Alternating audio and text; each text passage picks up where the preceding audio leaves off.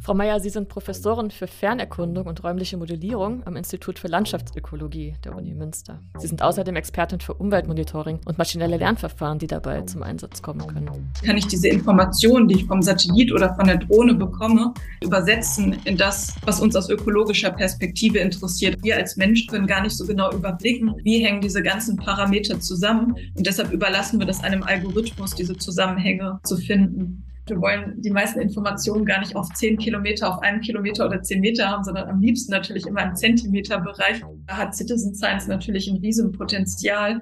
Gibt es Daten, die im Prinzip vorhanden sind, an die Sie aber nicht drankommen, weil Behörden oder wie auch immer in die nicht gehen? Ein Klick in der Software oder vielleicht zwei, drei Zeilen Programmcode und dann habe ich mal eine schöne bunte Karte. So ein maschinelles Lernmodell zu trainieren, das ist keine Herausforderung. Da müssen wir ganz vorsichtig sein, dass keine Fehlinterpretation letztendlich vom Modell stattfindet und nachher diese Vorhersagen im Prinzip überhaupt nichts mit der Realität zu tun haben.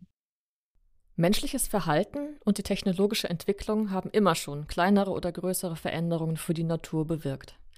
Und das oft in einer Weise, die wir eigentlich nicht wollen können, weil unsere eigene Lebens- und Wirtschaftsgrundlage Schaden nimmt. Trotzdem bleiben diese unklugen Praktiken bestehen. Wo Waldflächen in großem Stil gerodet werden, entstehen auch heute noch dauerhaft Steppen und Wüsten. Land- und Viehwirtschaft, übermäßige Jagd und Fischerei, Industrie und Abfälle machen es zunehmend vielen Arten von Lebewesen in kleinen wie großen Regionen der Welt schwer bis unmöglich weiter zu bestehen. Nun bringt außerdem der Klimawandel überall auf der Welt eingespielte Ökosysteme aus dem Gleichgewicht und gefährdet Lebensräume. Und auch, wenn einzelne Regionen schwerer von ökologischen Folgen der Klimaerwärmung betroffen sind als andere, brauchen wir global präzises Wissen darüber, welche Veränderungen sich in der Umwelt vollziehen. Einfach, das helfen kann, ökologische Zusammenhänge auch über große räumliche und zeitliche Skalen besser zu verstehen, ist die Umweltinformatik. Dabei steht aus Sicht der WissenschaftlerInnen natürlich nicht immer das Abwenden von akuten oder drohenden Umweltproblemen im Vordergrund. Aber das gesellschaftliche Interesse und der Bedarf für möglichst umfassende Grundlagen für politische und wirtschaftliche Entscheidungen ist groß. Wie funktioniert die Beobachtung der Umwelt mit Methoden der Informatik? Wie arbeiten verschiedene Gruppen zusammen, um Daten zu interpretieren und zu verknüpfen? Und trägt auch künstliche Intelligenz dazu bei, belastbares Wissen zu generieren? Darüber wollen wir heute im Digitalgespräch reden. Mein Name ist Marlene Görger. Ich bin Physikerin und Technikphilosophin am Zentrum Verantwortungsbewusste Digitalisierung. Und mein Name ist Petra Gehring. Ich bin Professorin für Philosophie an der TU Darmstadt. Bei uns zu Gast im Digitalgespräch ist heute Frau Professor Hanna Meyer aus Münster. Herzlich willkommen bei uns, Frau Meyer, und danke für Ihre Zeit. Ja, danke auch für die Einladung. Frau Meyer, Sie sind Professorin für Fernerkundung und räumliche Modellierung am Institut für Landschaftsökologie der Uni Münster. Sie sind außerdem Expertin für Umweltmonitoring und maschinelle Lernverfahren, die dabei zum Einsatz kommen können. In ihrer Forschung befassen Sie sich also einerseits mit ökologischen Fragen und untersuchen Zusammenhänge in der Natur. Andererseits hört man schon an den Begriffen, die ich gerade genannt habe. Es geht da um Data Science und mathematische Methoden, die zum Erkunden und Verstehen der Umwelt eingesetzt werden. Ist die Umweltinformatik ein eigenständiges Fach oder eher ein Spezialgebiet, das man sich als normale Informatikerin aussucht? Ja, ich würde die ähm, Umweltinformatik eher als Wissenschaft an der Schnittstelle sehen, also an der Schnittstelle zwischen ähm, der inhaltlichen Ausrichtung, also zum Beispiel der Landschaftsökologie auf der einen Seite und auf der anderen Seite dann aber die stark methodische Ausrichtung, wo wir dann im Bereich der ähm, Informatik unterwegs sind oder auch der Datenwissenschaften wo wir im Prinzip versuchen, diese beiden Bereiche zusammenzubringen und Informationen über die Umwelt zu generieren mit computergestützten Methoden. Wie ist das bei Ihnen persönlich gewesen? Wann sind Sie so reingebogen in dieses Gebiet und vielleicht auch warum? Ja, ich bin eigentlich gar keine Informatikerin. Jedenfalls habe ich das nicht in meinem Studium, ähm, jedenfalls nicht so direkt gelernt. Ich habe ähm, Geografie studiert in Marburg und habe da aber sehr schnell einen Schwerpunkt auf ähm, die Fernerkundung gelegt und hatte dort auch einen sehr stark methodisch ausgerichteten Masterstudiengang, wo wir uns sehr stark mit Methoden der Fernerkundung und mit räumlicher Modellierung und dem Umweltmonitoring beschäftigt haben und da auch schon an der Schnittstelle, wie können wir eigentlich aus zum Beispiel Satellitendaten Informationen über die Umwelt generieren, was brauchen wir da für Methoden, wie ja, verwende ich da computergestützte Methoden und ja, letztendlich, was brauche ich da auch an Grundlagen aus der Informatik, um ähm, daran zu kommen. Was sind denn das dann für Methoden oder was sind das für Geräte, sag ich mal, mit denen dann Daten gesammelt werden? Ja, das ist sehr unterschiedlich. Das kommt so ein bisschen ähm, auf die Skala an, die wir jetzt betrachten wollen. Also wir können uns das ja so vorstellen, zumindest in der Ökologie. Ähm, da fangen wir meistens auf, ja, ich nenne das oft die Plot-Skala oder die ähm, ja, Punktskala an. Das heißt, als Ökologen geht man häufig raus ins Feld, in den Wald, ähm, wo auch immer. Und wir erfassen Informationen über die Umwelt wirklich vor Ort. Und das können wir natürlich rein visuell machen, indem wir beispielsweise zählen, was kommen da für Pflanzen vor ähm, wir können aber auch hier schon ähm, ja Methoden verwenden, wo es dann in ähm, eine automatisierte Auswertung geht. Also wahrscheinlich kennen alle Apps zur Pflanzenbestimmung, wo schon Methoden der künstlichen Intelligenz genutzt werden, um hier automatisiert Daten im Feld zu erfassen, ähm, was für Pflanzen vorkommen oder genau, was ich auch für verschiedene Umwelteigenschaften dort habe. Wir können auch Sensoren installieren, die zum Beispiel Informationen über das Klima aufnehmen und somit bekomme ich eigentlich meistens recht gute Informationen über die Umwelt an diesen einzelnen Punkten. Aber ähm, diese Informationen an einzelnen Standorten reicht uns in der Regel nicht, sondern wir wollen Informationen bekommen über Dynamiken, über Veränderungen auf einer viel größeren Skala, also für viel größere Flächen. Und da kommen wir dann ähm, relativ schnell in den Bereich der Fernerkundung rein, wo wir verschiedene Sensoren nutzen, die beispielsweise an der Drohne installiert sind oder auch am Flugzeug oder womit wir ähm, viel auch arbeiten mit Satellitendaten, wo wir dann die Möglichkeit haben, ja, flächendeckende Informationen zu generieren und auch ja zeitlich wiederkehrende Informationen zu generieren. Und womit wir uns dann beschäftigen, ist quasi die Frage, wie kann ich diese Informationen, die ich vom Satellit oder von der Drohne bekomme, letztendlich übersetzen in das, was uns aus ökologischer Perspektive interessiert, also das, was wir dann auch im Feld ähm, ja, erkennen, messen ähm, oder dort verzeichnen. Das heißt, Sie arbeiten eigentlich sozusagen mit zwei Typen von Daten, vielleicht wenn ich das so sagen darf. Die einen sind Daten, mit denen Sie große Flächen erfassen können und die dann zum Beispiel Bilder sind oder sowas, stelle ich mir vor. Und das andere sind dann im Feld gesammelte oder näher sozusagen an der echten biologischen Situation gesammelte Daten und das wird dann aufeinander abgebildet oder wie kann man sich das vorstellen? Ja, genau so kann man das äh, sich vorstellen. Also wir kommen im Prinzip nicht drum herum, Referenzdaten im Feld zu erheben, weil wir brauchen einfach die Informationen, ähm, wie sieht die Umwelt draußen aus. Also das können wir alleine mit Satellitenbildern oder Aufnahmen von der Drohne nicht erfassen. Aber die Idee ist, dass wir quasi diese zwei Daten verlinken. Also dass wir zum einen die Referenzdaten im Feld uns anschauen und uns aber parallel anschauen, was sehe ich denn mit dem Satellit oder was sehe ich mit der Drohne und versuche diese Informationen dann zu verknüpfen ähm, so dass ich die Möglichkeit habe, nicht nur für den Standort, wo ich draußen im Feld unterwegs war, Umweltinformationen zu generieren, sondern dann auch ja für ähm, die gesamte Fläche, die ich dann mit der Drohne beflogen habe oder in meinem Satellitenbild vorfinde. Und diese Verknüpfung ist es letztendlich, wo wir dann auch die Methoden des maschinellen Lernens oder wenn wir das Buzzword künstliche Intelligenz nutzen wollen, anwenden, weil das, was wir mit dem Satellit oder mit der Drohne bekommen, da bekommen wir letztendlich ähm, Informationen über die Reflexion in verschiedenen Wellenlängenbereichen. Und unsere Frage ist jetzt, wie verknüpfe ich das mit meiner Information, die ich im Feld gemessen habe? Also wie übersetze ich im Prinzip das, was der Satellit sieht oder das, was die Drohne sieht, in das, was uns letztendlich aus ökologischer Perspektive interessiert? Ich stelle mir vor, dass es letztlich äh, für Sie wissenschaftlich wichtig ist, dass Sie möglichst viel, was ja alles mit allem auch irgendwie zusammenhängt, äh, in den Blick kriegen. Und insofern stelle ich mir vor, dass die Forschung äh, eine sehr kooperative, kollaborative und gut koordinierte Forschung wahrscheinlich sein muss, um diese vielen Messungen und Daten und ja auch Auswertungen und vielleicht auch Hypothesen zu der Verknüpfung von konkreten und großflächigen Daten, die sie haben, dann auch zu teilen mit anderen und das zusammenzusetzen zu so Mosaikbildern. Gibt es da so eine große Community auf der einen Seite und auf der anderen Seite teilen Sie Daten? Haben Sie gemeinsame Repositorien, die, über die Sie dann auch in, in der Community reden können? Mhm, genau, also dieses Teilen der Daten, das ist ähm, sehr wichtig, schon alleine was die Referenzdaten angeht. Ähm, ich habe ja gerade schon gesagt, ohne diese Referenzdaten aus dem Feld geht es nicht, ohne die kommen wir eigentlich ähm, da nicht weiter da ist es relativ wichtig, dass wir diese Daten auf Plattformen im Prinzip zusammenstellen, sodass auch andere Forschergruppen die Möglichkeit haben, darauf zuzugreifen. Weil ansonsten ist es so, dass jedes äh, Forschungsteam rausgeht, geht in eine Region, nimmt da Daten auf. Ähm, und wenn man die nicht teilt, dann bekommt man letztendlich jetzt auch kein ähm, Bild, ähm, woraus man die Möglichkeit hat, dann auch mal für große Flächen oder vielleicht sogar global nachher Aussagen zu machen.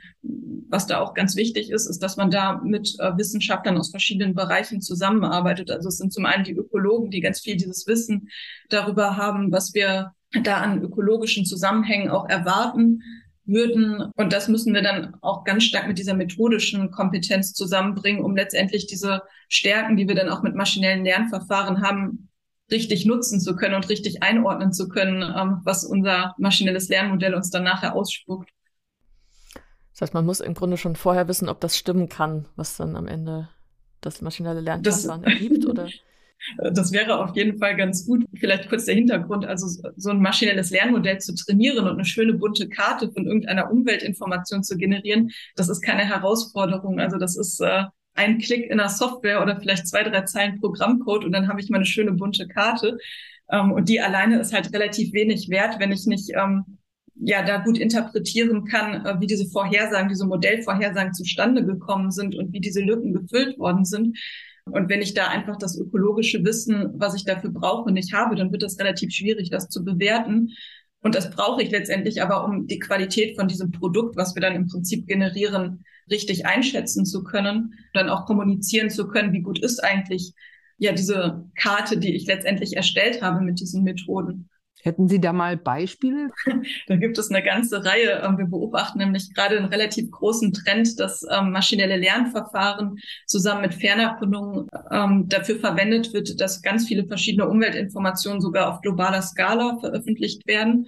Das reicht von Biodiversitätsparametern, also Abundanzen, also Vorkommen von verschiedenen Arten über ja, Forstparameter, zum Beispiel Baumhöhen, globale Karten davon oder potenzielle Waldbedeckung, um darauf aufbauend ähm, ja Informationen zum Beispiel über potenzielle Aufforstungs Möglichkeiten zu generieren, Klimaparameter, Bodeninformationen, also was für Bodentypen, was für Bodenarten habe ich global, wie ist die Temperatur des Bodens und so weiter. Also das reicht eigentlich in sämtliche ähm, Gebiete der Ökologie rein, wo maschinelles Lernen zusammen mit Fernerkundungen oder anderen ähm, ja, modellierten Datensätzen, zum Beispiel Klimamodelldaten genutzt wird, um hier ähm, sogar global letztendlich Informationen über verschiedene Umweltparameter bereitzustellen also bei Baumhöhen und Bodentemperatur und so, äh, ich denke da jetzt an den, an den harten Sommer, ja. ähm, Aufforstungsaktivitäten und irgendwie man versucht zu reagieren. Geht das so schnell, dass Ihre Forschung auch so relativ zeitnah dann auch so in Problembewältigung schon weiterhelfen kann? Also können Sie Forstbehörden, nehme ich jetzt mal, unterstützen oder ist es doch eher Forschung im Sinne einer Langfristbeobachtung, sodass Sie eigentlich eher nachträglich registrieren, mhm. was passiert ist und das eher dokumentieren. Also die Informationen, was gerade passiert, die können wir sehr zeitnah bereitstellen. Also wir haben in der Regel Satellitendaten, die bekommen wir zur Verfügung gestellt. Also ich weiß gar nicht, vielleicht einen Tag Versatz, vielleicht sogar noch weniger, aber auf jeden Fall sehr zeitnah. Und da haben wir schon die Möglichkeit, ähm, dann sehr aktuell ja auch abbilden zu können oder quantifizieren zu können, wo wir vielleicht geschädigte Waldgebiete haben, wo vielleicht gerade der Borkenkäfer drin ist und äh, ja, die Wälder sind geschädigt und ähm, sterben letztendlich auch ab. Was schwieriger wird, wird diese Früherkennung. Also ähm, wenn es damit anfängt, der Borkenkäfer ist in der Fläche, aber wir sehen das noch nicht am Wald. Also der Wald ist erstmal noch intakt. Ähm, da wird das Ganze schon schwieriger, aber erstmal zu erkennen, hier liegt ein Schaden vor, das können wir sehr aktuell liefern. Da brauchen wir dann aber auch nicht unbedingt Methoden des maschinellen Lernens oder der künstlichen Intelligenz. Das können wir relativ direkt aus den Satellitenbildern ableiten, weil sich ähm, Wald in einem schlechten Zustand doch relativ gut abhebt von einem, der gerade nicht befallen ist. Wie stehen Sie denn in Kontakt zu den Menschen in der Praxis, nenne ich es jetzt mal, also Forstwirten oder Leuten, die dann auch für bestimmte Regionen zuständig sind oder die pflegen? Nutzen die ihre Daten? Sind die darauf angewiesen oder wissen die das eigentlich schon selber, was sie dann da auch in den Satellitenbildern sehen können?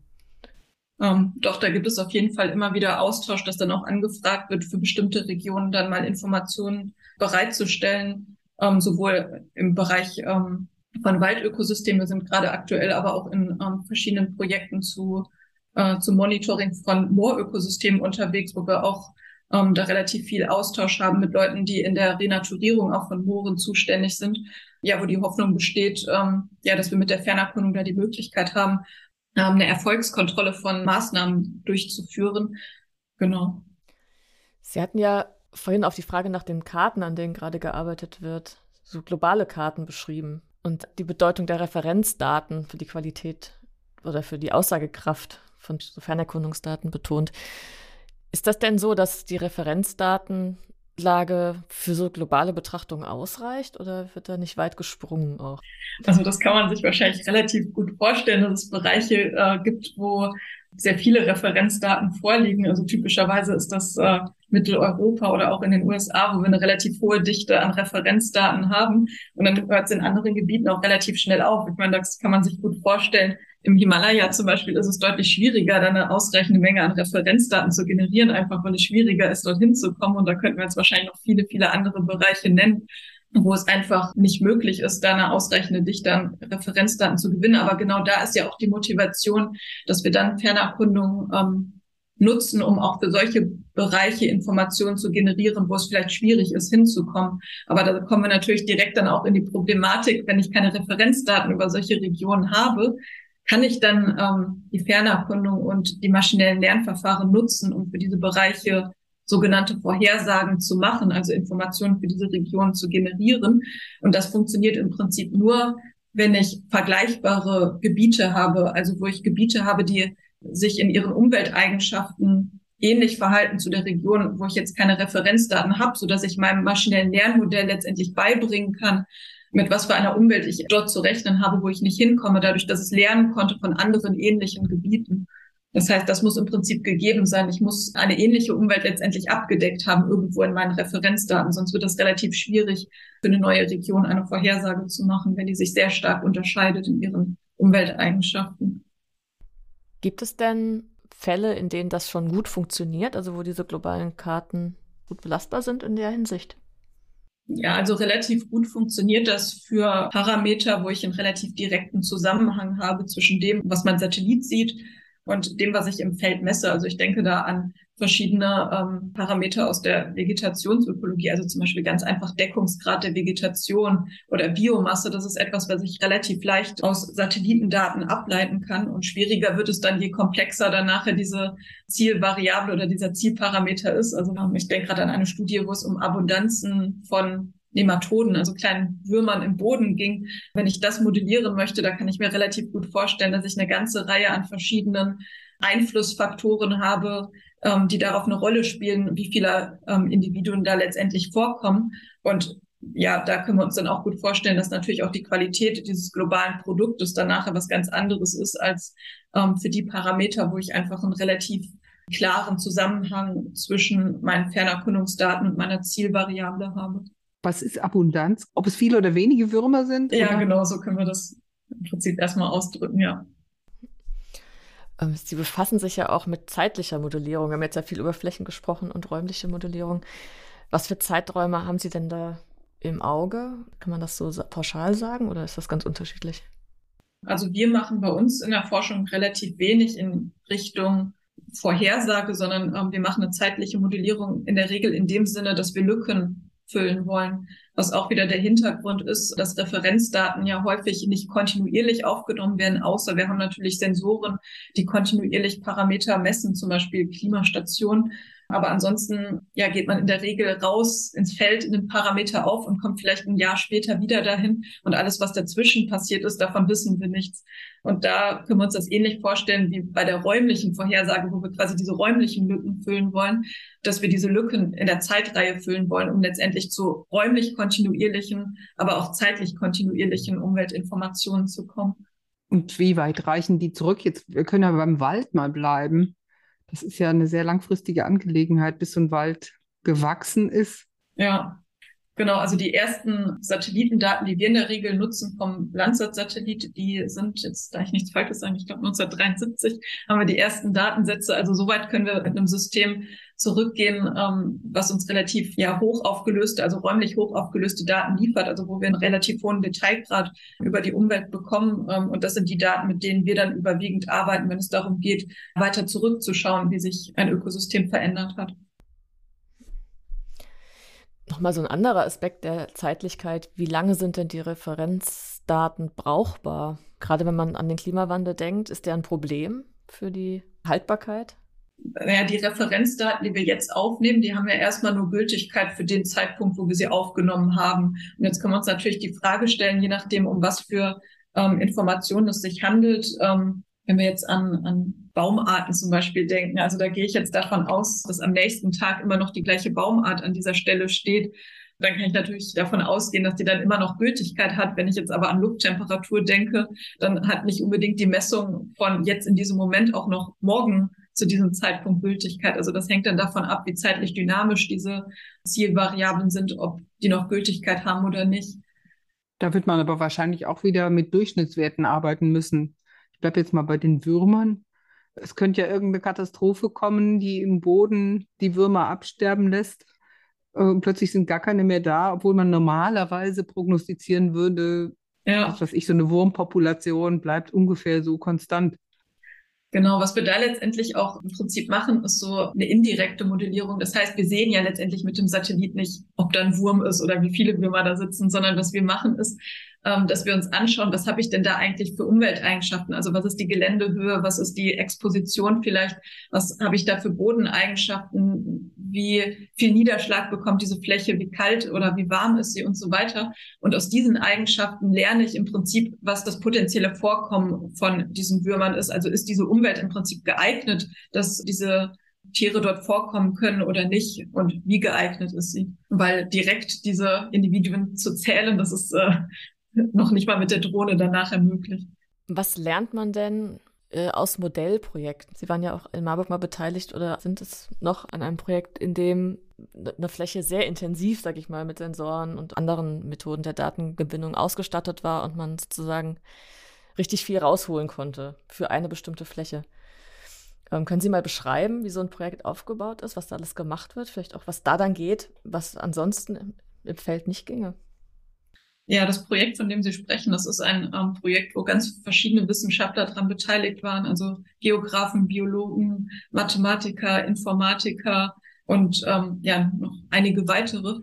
Ähm, und was da der Vorteil ist, ist, dass man sich einfach aus verschiedenen Blickwinkeln quasi mit einer Fläche oder mit einer übergeordneten Fragestellung letztendlich beschäftigt ähm, ja, wo wir die Möglichkeit dann haben, auch ganz verschiedene Expertise da reinzubringen. Und wir haben die Möglichkeit, dadurch, dass wir uns so ein kleines Waldsystem anschauen, wo wir rausgehen können und es uns ähm, ja regelmäßig einfach auch nochmal anschauen können, dass wir die Region relativ gut kennen. Das heißt, wenn wir jetzt hier Methoden des maschinellen Lernens einsetzen, um flächendeckende Informationen zu generieren, da habe ich einfach die Möglichkeit, das Ganze zu validieren, also zu überprüfen, wie gut ähm, ist mein Modell überhaupt in der Lage, diese Vorhersagen zu machen? Einfach, weil durch diese kleine, vergleichsweise kleine Fläche ich erstmal die Option habe, das Ganze wirklich zu kontrollieren. Und deshalb eignet sich sowas natürlich super, um erstmal Methoden zu entwickeln, die ich dann hoffentlich auch auf ja, Fragestellungen anwenden kann, die über ja so eine kleine Modellregion letztendlich hinausgehen. Wie gut funktioniert denn da die interdisziplinäre Zusammenarbeit? Also aus dem Projekt kann ich jetzt gar nicht so ganz viel raus erzählen, weil ich ähm, da leider nur am Anfang beteiligt war und dann dadurch, dass ich nach Münster gewechselt bin, nicht mehr so intensiv dabei bin. Aber ähm, so ganz generell äh, glaube ich, dass, dass es da schon noch zum Teil einiges zu tun gibt. Also weil man doch immer wieder sieht, dass so Projekte im Prinzip scheitern, wenn ähm, man da nicht zusammenkommt und sich austauscht. Sowohl wenn ich rein als Ökologe versuche, solche globalen Datensätze über die Umwelt zu generieren, oder ich als reiner äh, Datenwissenschaftler das versuche, ich im Prinzip die Expertise des anderen doch brauche, um da zu zuverlässigen Aussagen zu kommen. Ansonsten ist das vielleicht methodisch perfekt gelöst, aber vielleicht an dem vorbei, was ich eigentlich als Ökologe brauche. Oder es ist von der ökologischen Idee her eine super Herangehensweise, aber mir fehlen vielleicht die Tools oder die Möglichkeiten, um dann letztendlich wirklich das herauszukitzeln, was diese Methode liefern kann. Und deshalb denke ich, ist das ganz wichtig, dass man da viel mehr zusammenkommt ähm, und aus den ein einzelnen Teildisziplinen die Expertise zusammenbringt, um solche ja doch ehrgeizigen ähm, Projekte anzugehen, wie auf globaler Skala letztendlich Umweltinformationen bereitzustellen. Und das Ganze gilt natürlich auf der regionalen Skala, äh, genauso wie auf der globalen Skala. Aber auf der globalen Skala hat es in der Regel dann doch nochmal eine ganz andere Dimension und auch viel mehr Aufmerksamkeit wird da erzeugt, so dass es da vielleicht noch offensichtlicher ist, dass man hier diese verschiedenen ähm, Bereiche gut verknüpfen muss. Stichwort Aufmerksamkeit. Sie haben auch eben mal kurz gesagt, dass was Sie am Ende erstellen, ist ein Produkt. Das ist es ja auch, weil tatsächlich dieses Wissen einerseits natürlich wissenschaftlich hochrelevant ist für verschiedene Disziplinen. Auf der anderen Seite geht es aber auch um, um Handlungsmöglichkeiten, um Umgang mit ökologischen Fragestellungen, Klimawandel und so weiter. das Ergebnis, ich stellte mir das jetzt irgendwie mal kartenartig vor, ja. äh, dass Sie produzieren. Ist das perfektioniert oder optimiert, dass andere Wissenschaftlerinnen und Wissenschaftler damit umgehen können und insofern schon so ein innerwissenschaftliches Produkt zur wissenschaftlichen Weiterarbeit? Oder optimieren Sie Karten auch in Richtung auf so eine generelle Lesbarkeit, dass man sagen kann, naja, das sagt einfach Leuten was, die auf diese Karte gucken. Und man kann jetzt auch ohne Spezialistin zu sein, die Hauptbotschaften erkennen ja. oder die Hauptpunkte äh, und Unterschiede, die in der Karte gezeigt werden. Äh, oder gibt es beides? Gibt es Karten für, für sozusagen die Fachwelt und dann auch noch vielleicht ein bisschen einfachere, klarere für, für öffentliche und Politikberatungszwecke? Wie geht Ihre Disziplin damit um? Zunächst, um zu verdeutlichen, also ich, ich habe vorhin auch schon ähm, davon geredet, dass wir ja letztendlich Produkte generieren und da sagen Sie richtig, das kann man sich im Prinzip wie eine Karte vorstellen, wobei die Karte letztendlich ja nur die Abbildung von diesem Datensatz oder von diesem Produkt ist, was wir generieren. Dahinter liegt natürlich ein Datensatz, der dann auch ausgewertet werden kann und nicht nur als ja, Abbildung letztendlich präsentiert wird. Es geht uns aber auch darum, diese Daten dann, die wir generieren, zu nutzen, um daraus neue Erkenntnisse zu generieren.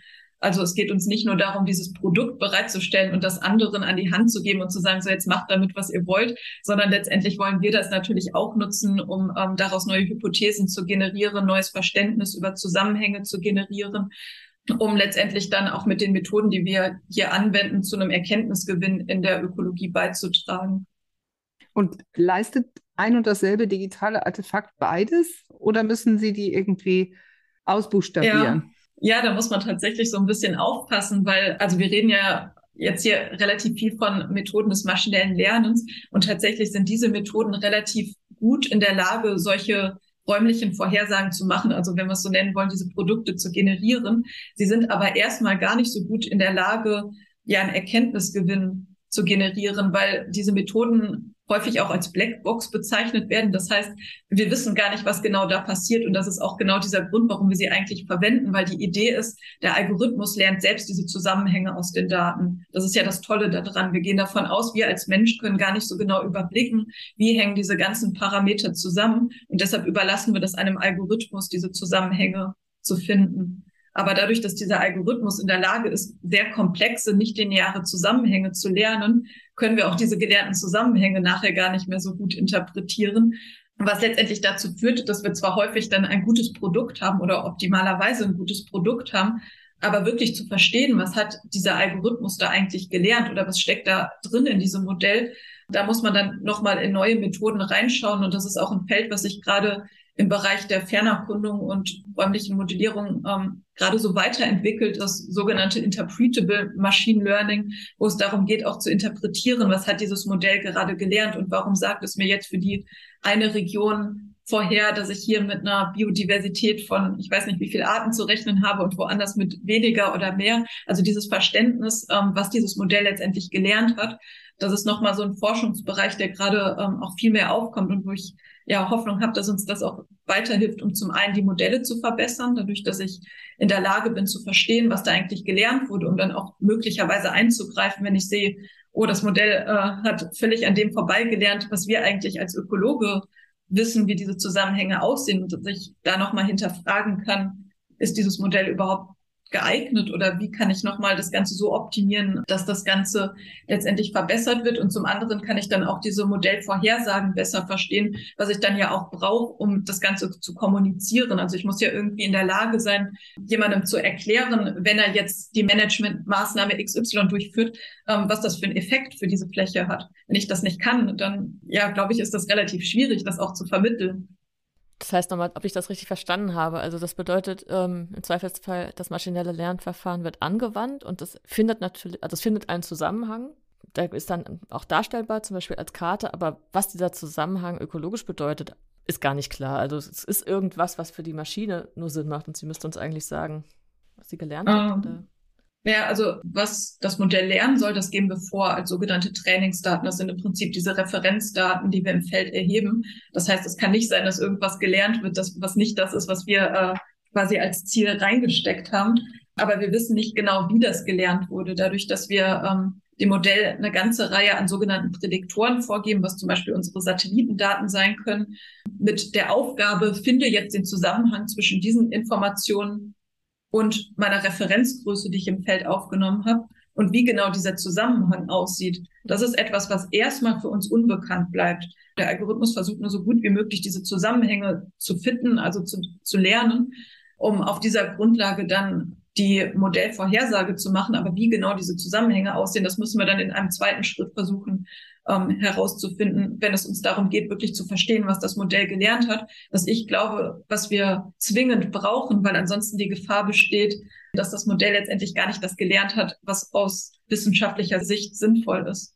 Das klingt so, als ob dann sowas wie eine wirklich belastbare Karte, also die vielleicht auch wirklich Anwendern, Behörden äh, im politischen Raum, Entscheidern oder sowas gegeben wird, doch eine Menge Vorlauf braucht. Also auch absichernden Korrekturlauf oder Abgleich und nochmaliges Messen vielleicht. Ja, genau, das sollte es auf jeden Fall. Also ich habe ja vorhin schon gesagt, ähm, einfach diese Karte zu erstellen, ist super einfach. Also das ist überhaupt kein Problem, sondern die Schwierigkeit ähm, steckt dann letztendlich im Detail erstens zu schauen, wie gut ist dieses Produkt oder diese Karte dann nachher und was wurde denn auch da gelernt. Da müssen wir nämlich ganz vorsichtig sein, dass wirklich ja da keine Fehlinterpretation letztendlich vom Modell stattfindet und nachher diese Vorhersagen ja im Prinzip überhaupt nichts mit der Realität zu tun haben. Also da gibt es ganz verschiedene ähm, auch spannende Beispiele, wo man nachher festgestellt hat, dass das Modell letztendlich super versucht hat, die Daten zu reproduzieren, aber damit solche Besonderheiten dieser Trainingsdaten gelernt hat, dass es gar nicht mehr anwendbar war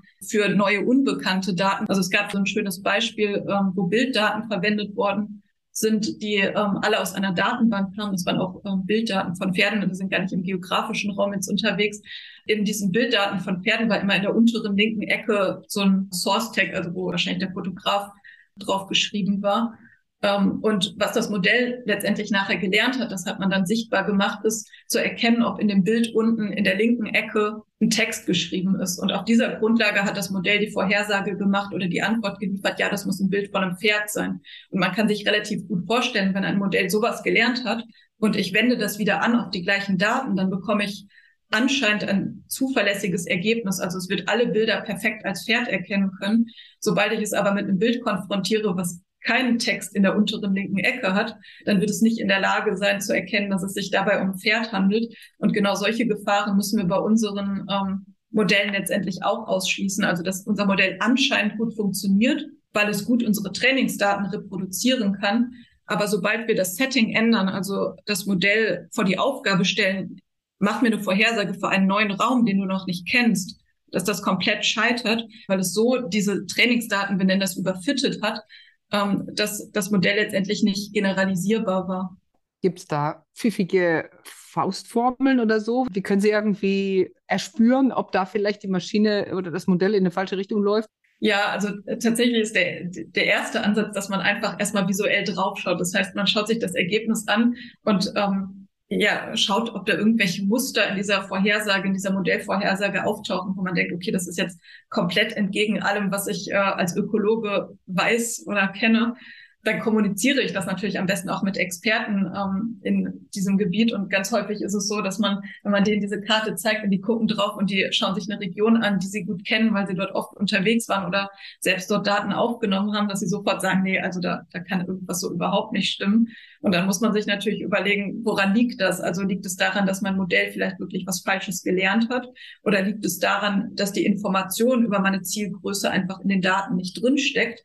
Wo ich dann nochmal überlegen muss, wie ich mein Modell anders gestalten kann. Genau, und letztendlich gibt es aber auch Methoden, um das Ganze so ein bisschen quantitativ einzuschätzen. Zum Beispiel verschiedene Kreuzvalidierungsmethoden, wo ich sage, okay, ich lasse jetzt mal aus meinem Modelltraining eine ganze Region raus, also zum Beispiel mal ganz Deutschland raus, trainiere nur mit den Daten der anderen Länder, wende mein Modell auf Deutschland an und schaue dann, wie gut kann denn mein Modell wirklich diese Referenzdaten aus Deutschland letztendlich vorhersagen, weil da habe ich ja dann eine Referenz und kann das damit vergleichen. Und da gibt's aber auch noch eine ganze Reihe an Forschungsbedarf, wie ich das wirklich mache, um da vergleichbare Fehlerabschätzungen zu bekommen.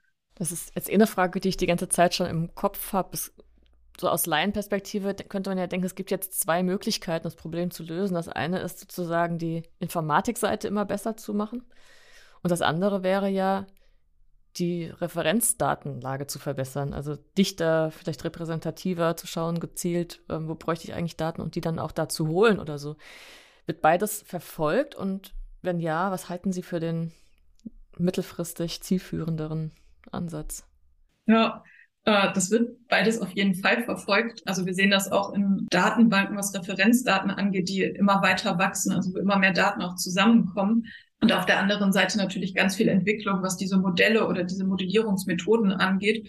Ich glaube tatsächlich, dass es erstmal fast wichtiger ist, diese Referenzdatenlücken zu füllen. Das heißt, dass ich wirklich schauen muss, dass ich Referenzdaten generiere, die wirklich repräsentativ nachher sind für die Region, für die ich nachher Modellvorhersagen haben möchte, weil das beste Modell oder der beste Modellierungsansatz hilft uns nachher nicht, wenn ich die Information einfach nicht habe. Also letztendlich kann unser maschinelles Lernmodell da auch nicht irgendwie ja irgendwas Sinnvolles draus machen, wenn es einfach keine Daten zum Lernen bekommen hat. Das heißt also, ohne diese Daten zum Lernen, diese Referenzdaten oder Trainingsdaten, helfen mir die, die Modellentwicklung auch nicht weiter. Aber auf der anderen Seite muss ich natürlich auch parallel daran arbeiten, um dann diese Methoden auch in diese Richtung dann weiter zu verbessern. Haben Sie denn oder gibt es denn Anfragen oder einen spürbaren Bedarf, eine Nachfrage nach Karten oder gerade globalen Karten, wo Sie sagen, die kann man im Moment noch nicht zuverlässig generieren? Ja, ja, einfach flächendeckende Daten. Ne? Also jeder möchte flächendeckende Daten haben. Man hätte natürlich alles gerne äh, global hoch aufgelöst, am besten auch den Meter genau. Ähm, ich glaube, da gibt es aber ganz viel, wo das einfach noch nicht möglich ist, weil letztendlich äh, wir ja auch nur gute Modellvorhersagen machen können, wenn diese Informationen irgendwie dann auch in unseren Fernerkundungsdaten stecken. Und wir können einfach nicht alles damit modellieren, beziehungsweise aktuell jedenfalls nicht mit den Daten, die wir haben. Ja, und dann muss man vielleicht da auch einfach kritisch mit umgehen und an der einen oder anderen Stelle auch sagen, okay, für diesen Parameter oder auch für diese bestimmte Region kann ich einfach keine Vorhersage zur Verfügung stellen. Es geht einfach nicht, da hilft nichts. Ich muss einfach rausgehen und mir das Ganze vor Ort anschauen, weil es ansonsten einfach nicht möglich ist. Was ist denn die Karte, die Sie als nächstes rausgeben werden, die jetzt gerade in Arbeit ist?